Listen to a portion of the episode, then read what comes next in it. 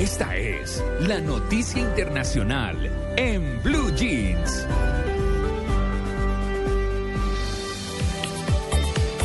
Bueno, hace algún tiempo, Tito y Amalia, escuchábamos aquí en Colombia, aquí en Colombia, escuchábamos cómo una mujer fue asesinada, eh, quemada, según dicen, viva, eh, porque la calificaron de bruja. Eso fue en Antioquia, en Santa Bárbara.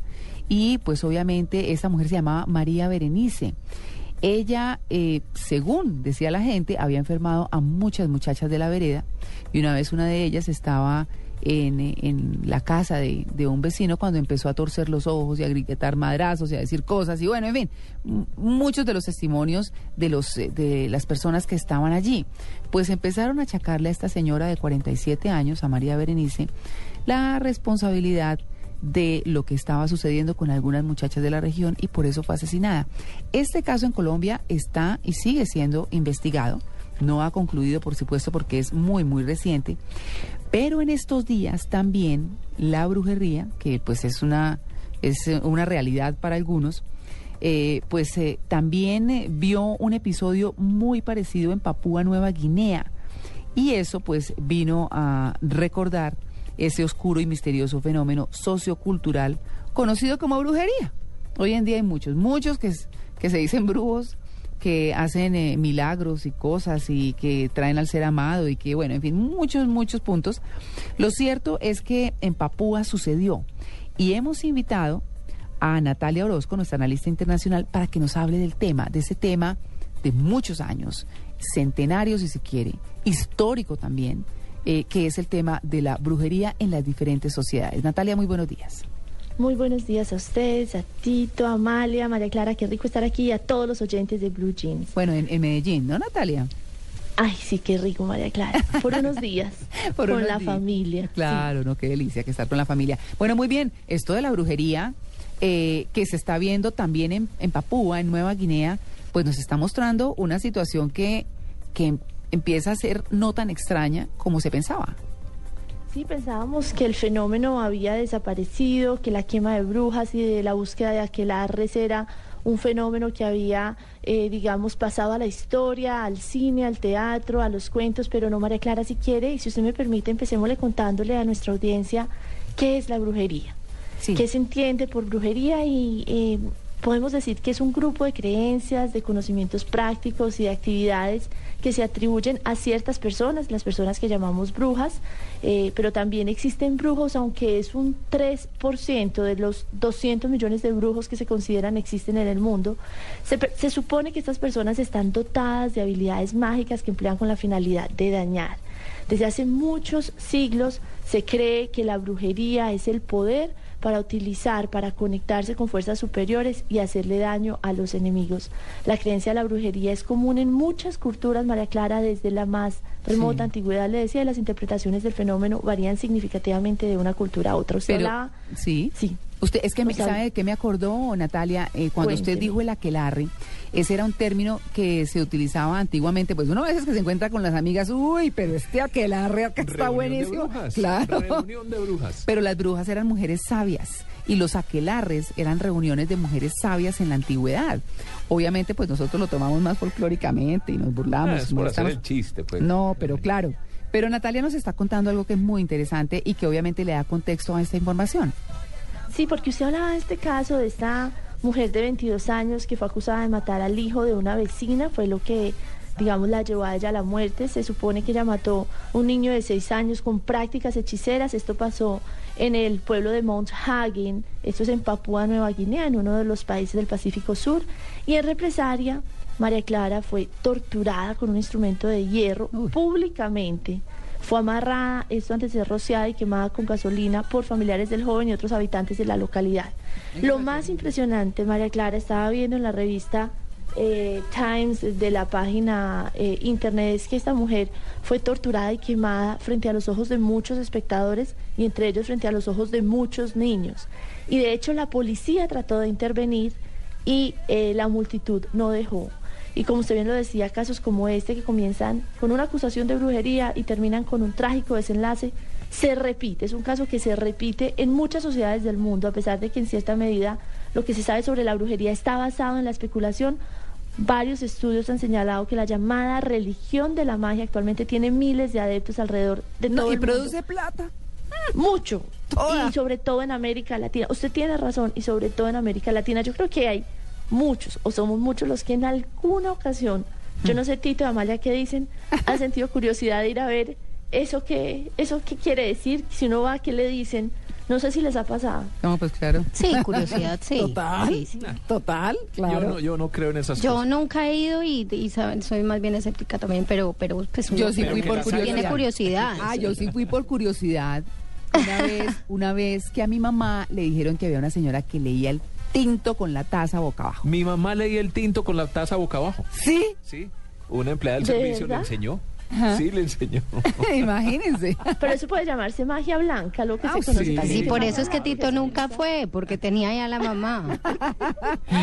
que está insinuando que era una bruja. Muy bien. Ah, Pues, uy. a ver, es que un momentico, es que un momento, lo que estaba diciendo, lo que estaba diciendo ahorita María Clara es muy cierto y es que sabe que eso no es un insulto. No, además, miren, yo les digo ¿Que, una que les cosa. digan brujas?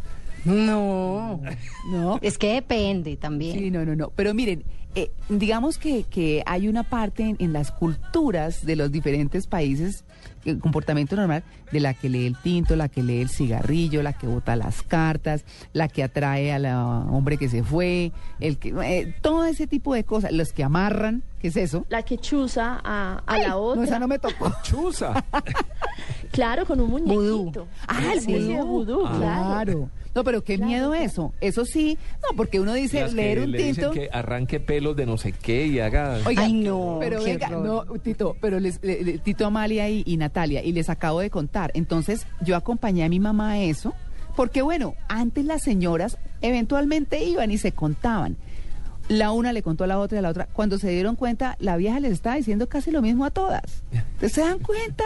Ah, sí, eso es una bobada, pero es parte del cuento. A la gente Pero le yo encanta creo que eso. Sí. A la gente No, le y hay mucha gente que cree. Sí. En América Latina Uf. les cuento que se supone Sí, que hay eh, dos millones de brujos, les decía, y la bru- esta brujería contemporánea se suele homologar con la Wicca. La Wicca es una religión neopagana predominante, eh, con, pues es- fue muy predominante, ahora tiene alguna incidencia en Occidente, pero pues no es necesariamente lo mismo. Ustedes decían, hay muchos tipos de brujería. Sí, claro. Ustedes, no sé si se acuerdan, en el mes de agosto una gran controversia porque salió a la luz pública un grupo, como una asociación de brujas y brujos británicos Mm. que decían sufrir de discriminación, de rechazo social. Bueno, eh, Marilyn, que es la líder de este grupo, ella trató de explicar en varios medios que no todos los brujos hacen cosas siniestras, ni adoran al diablo, que no llevan a cabo sacrificios de animales o humanos, pero lo que sí está pasando, María Clara, Mm. es que ahora con ese auge de, eh, digamos, el esoterismo, de meterse en encuentros con piedras calientes, eh, para hacer La- una especie de exorcismo ¿Y de qué tal la. Ouija? Eso, yo ¿De le tengo pánico a eso. Uy, no. Pero entonces sí cree María Clara. ¿Usted No, pues sí no, cree? no, uno, brujas no existen, pero que las hay, las hay, ¿no? Dice el cuento. Uno no sabe, es. uno no sabe. ¿saben? Uno no sabe. Y, y, y yo creo que más allá de que, de que si las hay o, las, o no las hay, Natalia, es como la gente, la intención de la gente de hacer daño o no hacer daño. Que, Claro. que eso sí existe. Sí, eso sí es real. Eso sí existe y pues estaba yo leyendo varios artículos y hay casos que parecen, eh, pues lo son testigo una persona, pero muchas otras son, eh, digamos, pueden decir que lo, que lo vieron, que lo pueden asegurar y que sucedió. Eso además ha generado también muchos accidentes, personas que están eh, convencidas que tienen brujas detrás, que son víctimas de un hechizo, y ha sucedido, le digo, solamente en América Latina, en el año 2009 hubo más de 38 suicidios de personas que consideraban que estaban siendo víctimas de un hechizo. Mm. En México, en América Latina, María Clara, hay No. millones y millones de brujas y brujos, porque usted sabe, la magia no es exclusiva, como le decía, del género femenino y sigue tomando mucha fuerza. Hay muchas corrientes, hay muchos niveles y lo Pero, grave Natalia. de este fenómeno, sí, Eh, yo, yo quisiera saber, sobre todo en Latinoamérica, el tema no viene mucho de, de México, o porque eh, pues en México hay una tradición muy fuerte. Y de Cuba. En, sí, y hay una tradición bastante fuerte. Sí, en Cuba también la hay, eh, como en ciertos sectores que hay más, pues, de hecho hay más brujos eh, que, que brujas. En Eh, Haití, en Haití. Ese Claro, viene, viene de esa parte de, de América y, yo, y la traen hacia el sur o, o es solamente como actualmente que estamos viendo que, que México y, y que, y que hay algunos países que tienen bastante fuerza como en ese tema. Amalia viene, obviamente, de, como ustedes lo dicen, eh, en Cuba y en Haití, pero esto tiene unos orígenes muy grandes que es con los esclavos que llegaron a América Latina y que de alguna manera utilizaban eh, sus creencias africanas, el vudú, para soportar eh, la violencia y el sometimiento al, pues digamos, a sus amos. Se sabe que los eh, negros, las culturas afroamericanas que tenemos en esta región del mundo, hacen parte de estos esclavos que trajeron y precisamente en Haití y en Cuba es esta mezcla de religión y brujería, de Sí, señora. cristianismo y brujería. Pero usted bien lo dice, ahora es en México donde muchos catalogan que esto es un negocio muy lucrativo. Si usted bien recuerda en el mercado de la Sonora, en Ciudad de México se suelen ver brujos y hechiceros que dicen vender por cifras y que superan eh, los 100 mil dólares anuales diferentes prácticas para mejorar la suerte. Entonces aquí tenemos dos corrientes, tenemos todo el misticismo, toda la magia eh, de raíces indígenas muy presentes en México y tenemos también toda esta importación de las culturas y las convicciones y creencias afroamericanas que se implantaron y que siguen muy implantadas en países como Haití, como Cuba. Oiga, nosotros que tenemos tanta audiencia en Villavicencio, eh, en Colombia, si vamos a aterrizar el tema solo a Colombia, se habla mucho de algunas eh, mujeres llaneras que son muy poderosas en ese tema de brujería y de hombres. También se habla mucho de la gente de la costa, por ejemplo, de las mujeres que para amarrar los hombres, que no sé qué, que no, es que es costeña y es buenísima. Y uno dice, ah, bueno, pues es decir, estos son los comentarios populares, por supuesto. En todas partes se consigue. Sí, pero también fíjese que ha sido algo que ha invadido los medios de comunicación, particularmente la radio. Sí, sí, sí. Hay cantidad de, de brujos, de impostores, porque hay que decirlo también, de Sí. gente que se quiere aprovechar de la gente que tiene menos cultura. Y además de, ese- de tener alguna eh, cultura especial, por ejemplo, los indígenas. Soy el indígena tal, eh, el mamo de no sé dónde, o el sistema, bueno, no sé. Además que se ha convertido en un, pro- en un eh, producto de exportación de Colombia. ¿Sí? Sí, claro, usted oye, de estos eh, personajes, por ejemplo, de la radio, Mm. se van a otros países, se van a Centroamérica, en Estados Unidos hay varios. Ah, sí. Sí, que trabajan en ¿Sabe emisoras dónde? latinas, hispanas y donde hacen sus programas tal como los escucha aquí en cualquier emisora de pueblo, Y incluso hacen- en, en- en emisoras de grandes capitales como Bogotá. No, pues es que se va gente de toda también, ¿no? Tito? O de pueblos como, por ejemplo, eh, Fredonia, que es donde se desarrolló la historia también de, de Germán Castro Caicedo, que hablaba de la bruja. Ah, sí, y señor. que, y que es y que es sí y en la literatura es muy fuerte sobre Mm. todo cuando se habla de, de pueblos pequeños pues en Antioquia hay una tradición bastante grande en ese tema y pues yo, yo digo que se hizo pública después de que se publicó este libro también de, de Germán Castro que es una crónica Sí. Es que habla de, de, la bruja que luego se llevó a la televisión también Claro. Pero yo les tengo un dato curioso, ¿saben? Uno ha escuchado obviamente de la brujería en el cine, en la literatura, de la brujería para atrapar al novio, para hacerle daño al que a uno no le gusta, pero ¿saben dónde se está utilizando mucho la brujería? No. En la guerra.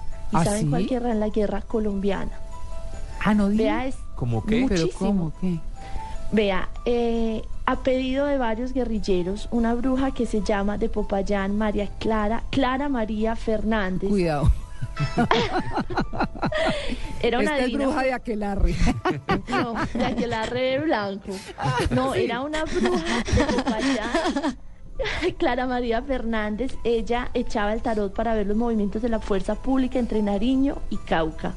Las ramas de las que hablan los operativos de las fuerzas oficiales era brujería negra. Rodríguez eh, contaba esta señora, el coronel Carlos Rodríguez, comandante de la policía del Cauca, el señor Mandarina, se van a mover de aquí a otro lado. El general Oscar Naranjo, director de la Policía Nacional, a quienes parecer él les hacía brujería. Decía Oscar Naranjo va a estar en tal lugar y efectivamente dicen se cumplía todo lo que decía esta mujer, Clara. María Fernández. Las investigaciones dicen que, María- que esta mujer leía las cartas, preparaba pócimas y atendía a su clientela de Popayán desde un café de internet donde al público general le cobraba 15 mil pesos por consulta.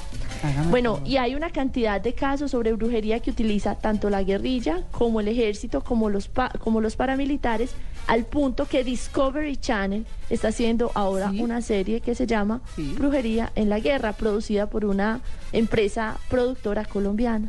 Bueno, pues Natalia, el tema campeón, como siempre, cuando hablamos con Natalia hablamos delicioso, ¿cierto? Como en la sala de la casa. Nos sentamos a Ay, conversar, nos falta No, el lo- lo- cafecito lo, que nomás. me llama, lo que me llama la atención es la pasión que genera en ciertas personas este tema. Llevamos 15 minutos hablando de brujería. Sí, de brujería. Y podríamos seguir. Y podríamos seguir. Sí. Pero vamos a concluir con la titoteca. Natalia, gracias.